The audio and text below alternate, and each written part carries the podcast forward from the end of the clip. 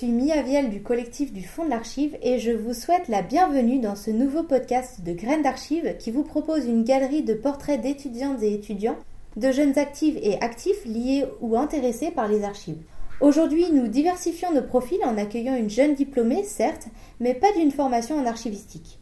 Toutefois, rassurez-vous, les archives ne sont jamais loin et touchent d'ailleurs facilement d'autres formations, d'autres travaux favorisant la transdisciplinarité. Et c'est ce que nous allons voir aujourd'hui avec Julie Dubois. Julie, bonjour. Bonjour.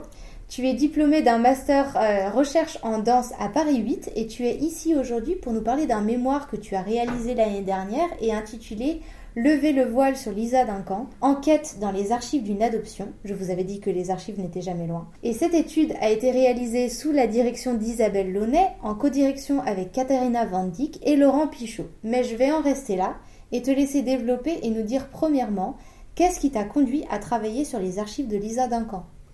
Merci déjà.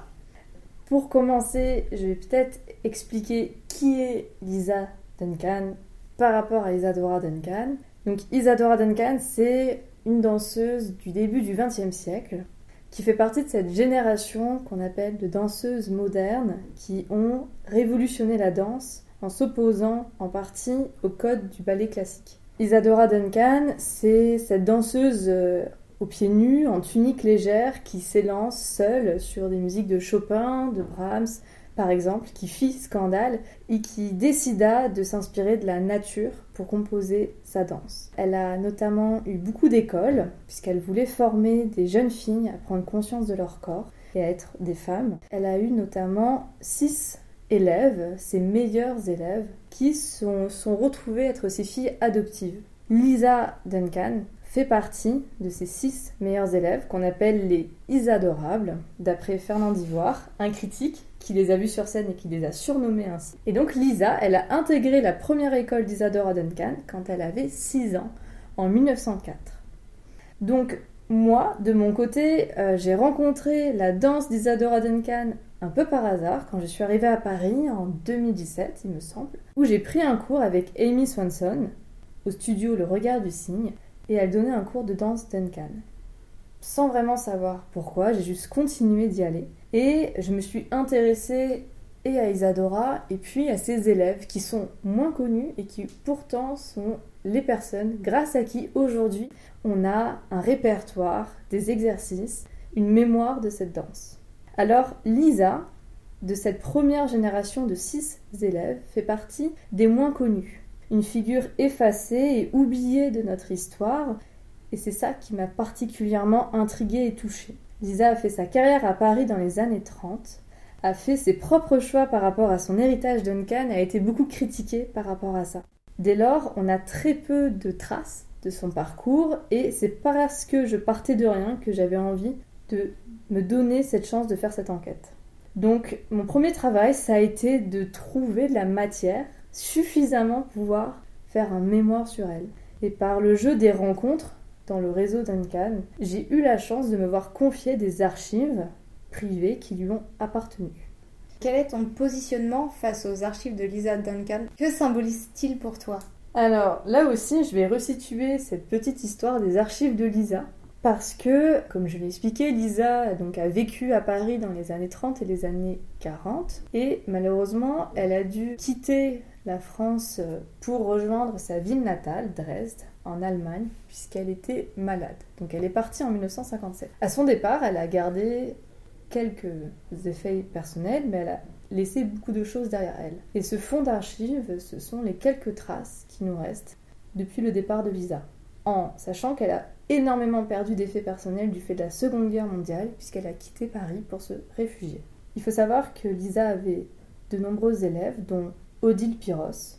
Et la mère d'Odile Piros et Lisa, qui avaient le même âge, étaient très amies. Donc Lisa a confié ses archives à la mère d'Odile Piros qui a continué de les remplir avec des programmes de sa fille, Odile Piros. Cette dernière les a hérités quand sa mère est décédée. Odile a continué de transmettre euh, le répertoire de Lisa et d'Isadora, notamment à sa nièce, Agnès de Guiteau, qui, au décès de sa tante, a elle-même hérité des archives. Tout en continuant de remplir ce fond. Agnès, n'ayant pas le temps de s'en occuper, elle les a confiés à Johanna Gio et Françoise Rajot, qui sont des danseuses Duncan, mais d'autres filiations. Et finalement, Johanna les a gardées auprès d'elle avec ce désir de pouvoir en faire quelque chose, notamment de les déposer dans une institution. Quand j'ai commencé mon mémoire et que j'ai demandé si quelqu'un avait quelque chose sur Lisa, Johanna m'a dit J'ai les archives avec moi, je suis en Ardèche, je peux venir à Paris et te les donner. En novembre 2019, elle me donne ses archives et c'est comme ça qu'elles arrivent jusqu'à moi. Moi, mon positionnement face à ces archives, c'est que au début, j'étais juste là pour les consulter, puis peu à peu, j'ai commencé à les prendre en charge et c'est moi qui ai vraiment fait le pas de contacter une institution et de les déposer dans cette institution et qui ai décidé de sortir les archives du réseau intime et privé des danseuses d'Ancan pour les rendre publiques. Mais ce geste, en fait, euh, était déjà présent avant moi, puisqu'il y a toujours eu ce désir d'ouvrir et de partager ces archives dès Lisa. En tout cas, ça c'est mon hypothèse. Pour continuer de répondre à cette question, j'aimerais bien revenir sur le terme d'adoption que j'utilise dans mon titre et qui est vraiment euh, la dynamique centrale de ma recherche. Parce que précisément, quand j'ai commencé à analyser ces archives, eh bien, je me suis intéressée à l'histoire de leur conservation, de leur transmission. Et je me suis rendu compte que dans cette histoire Duncan se jouent sans cesse des adoptions. Ce qui est beau avec Lisa, c'est que c'est une danseuse qui a ouvert sa filiation, qui a inclus des non-danseurs. Je pense que c'est grâce à elle en partie que moi-même j'ai pu me sentir légitime de prendre en charge ces archives et d'en faire ce que je voulais. Donc, pour répondre à cette question de ce qu'elle symbolise pour moi, eh bien, elle symbolise plutôt un élan, une qualité de souplesse et de douceur. Cette qualité qu'on retrouve aussi dans le geste de Lisa quand elle danse, parce que ce qui m'a marqué avec ces archives, c'est leur dimension vivante et sensible. Alors cette dimension, elle est notamment venue de mon expérience très inédite de cohabitation avec les archives, puisque le 15 mars 2020, quand j'ai décidé de me confiner chez mes parents, eh bien je les ai prises avec moi et là, euh, on a commencé une colocation, toutes les deux, pendant deux ans, au rythme de multiples confinements. Je vais donc euh, citer une partie de mon mémoire où je décris en partie ce que ça a produit. Ces archives m'ont invité à goûter dans les diverses maisons familiales que j'ai habitées les histoires de famille qu'elles portaient en elles. J'ai pu, en expérimentant une relation quotidienne avec ces dernières, apprécier leur discrétion et saisir cette dynamique qui les traverse celle d'une adoption calme et diffuse. À ce propos, il y a plusieurs autres passages dans ton mémoire qui m'ont particulièrement marqué et que j'aimerais que tu commentes. Que tu en commentes quelques-uns si ça te convient. Page 149, notamment, tu dis Ce n'est pas le fond de Lisa Duncan, mais celui d'une filiation en ce qu'il témoigne des gestes de la famille Pyros envers Lisa Duncan, notamment envers sa mémoire. Lisa Duncan a rendu possible le fait que dans ses archives, sa propre figure et celle de son élève cohabitent ensemble, de concert, dans un dialogue horizontal.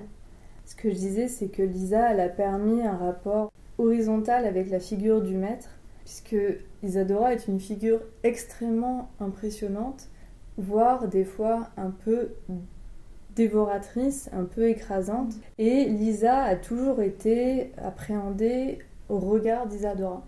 Par exemple, le public parisien voulait revoir Isadora sur scène, puisqu'Isadora est décédée brutalement à 50 ans, mais ils y voyaient Lisa qui proposait d'autres choses. Elle a toujours été critiquée comparée à elle. Par effet retour, Lisa, justement, elle a permis d'intégrer ses élèves pleinement avec elle, de leur donner la liberté de créer leur propre danse, de leur donner la liberté de choisir entre une version d'une danse par Isadora ou la version de Lisa elle a permis l'oubli dans cette mémoire. Et c'est cette ouverture qui, pour moi, me permet de dire que c'est pas juste le fond de quelqu'un, mais l'histoire d'une filiation. Concrètement, par exemple, au CND, donc au Centre national de la danse, là où sont actuellement déposées les archives, on a décidé de nommer le fond Lisa Duncan Odile Piros parce que, en fait, c'est ni un fond Lisa Duncan, précisément parce que ça ne documente pas toute sa carrière, ni un fond Odile Perros, puisque Odile Perros intervient de manière ponctuelle, mais au regard de Lisa. C'est pour ça qu'on a choisi de mettre les deux prénoms côte à côte. Il y a un autre passage aussi où tu parles bien aussi de ton rapport de toi avec les archives, page 157. Tu dis de quel droit puis-je user de ces archives au profit d'une ambition purement personnelle? Plus loin, tu ajoutes est-ce qu'en donnant ces archives à une institution, je ne viens pas figer ce mouvement? Mon passage dans l'histoire de la conservation de ces archives n'est pas anodin et il vient radicalement changer le destin des documents, comme en tentant de mettre fin au désordre? Alors en effet, ce que je disais, c'est qu'au début, on m'a donné ces archives pour que je puisse les consulter pour mon mémoire et euh, j'avais cette euh, sensation fantasmée que j'allais juste les regarder sans laisser de traces et j'étais évidemment très précautionneuse, très vigilante, et j'avais l'impression d'être juste de passage.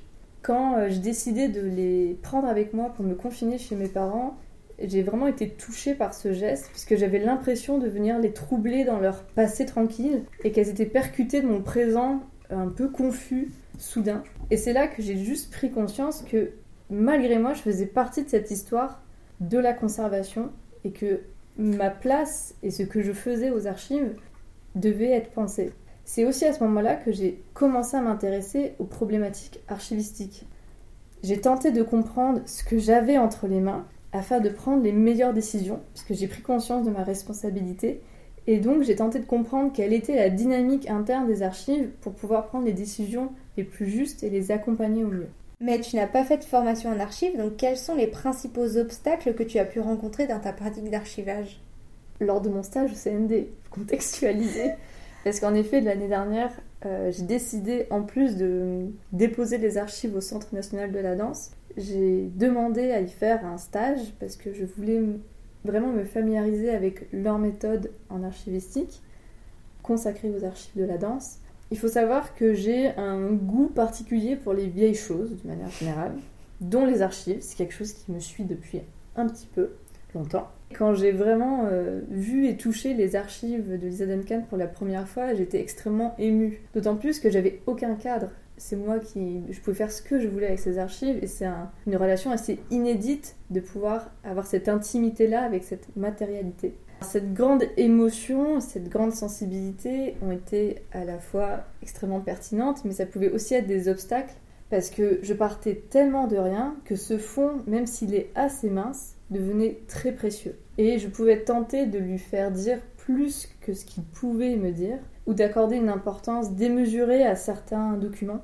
Et donc ce que j'ai notamment appris lors de mon stage, lors de mes expériences dans divers fonds, c'est d'avoir une méthode pour prendre une distance avec les documents et être plus efficace notamment dans ma manière de chercher l'information dans les documents, de me séparer de ce rapport euh, sentimental pour pouvoir vraiment être dans la recherche d'information et dans l'analyse. Quand je suis revenue aux archives de Lisa Duncan, j'ai vraiment éprouvé cette différence. Et précisément dans un exemple, j'ai notamment pu arriver à la lire, ce que je n'étais pas capable de faire, mais comme je me suis entraînée à lire des lettres du 19e siècle et que j'ai fait ce travail-là, d'archiviste, et bien quand je suis revenue à la calligraphie de Lisa, j'ai enfin pu décrypter ce qu'elle me racontait.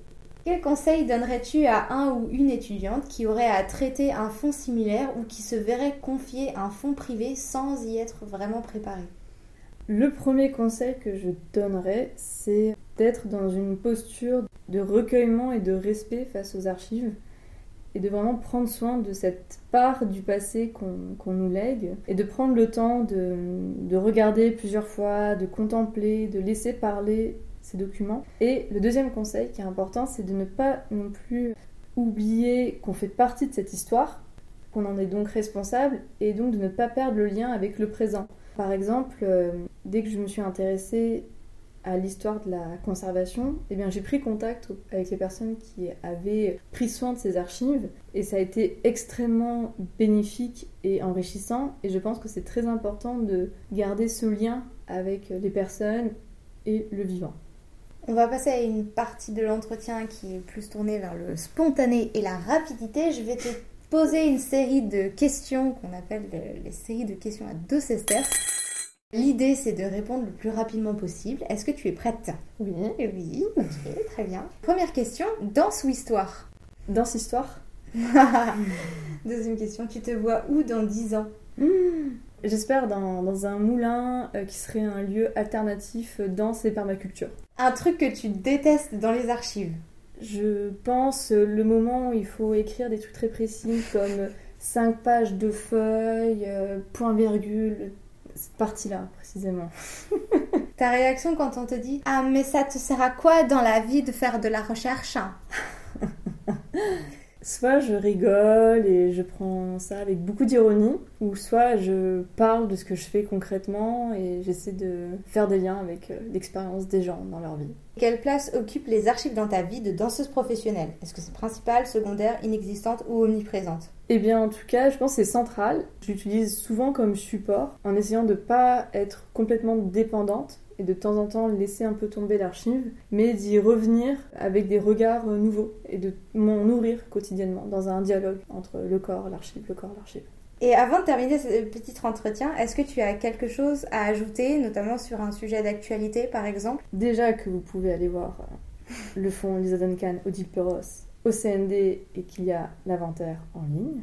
Et en description de la vidéo. Et que je suis euh, actuellement en train de, de créer un, un solo, en tout cas une pièce chorégraphique euh, qui naît de mon expérience avec les archives de Lisa Duncan. Merci beaucoup Julie pour cette discussion et ce sujet passionnant. En attendant de se retrouver pour un nouveau podcast ou un nouveau numéro du Fonds d'archives, je vous invite à vous rendre dans la description pour approfondir le sujet. Je remercie aussi Chloé qui a bien participé à la réalisation de ce podcast et je vous remercie toutes et tous pour votre écoute. J'espère que ça vous a plu. Euh, si oui, n'hésitez pas à prolonger la discussion dans les commentaires, à partager et aimer la vidéo et enfin, le plus important, rejoignez-nous sur le Twitter de Fond de l'Archive. À bientôt, ciao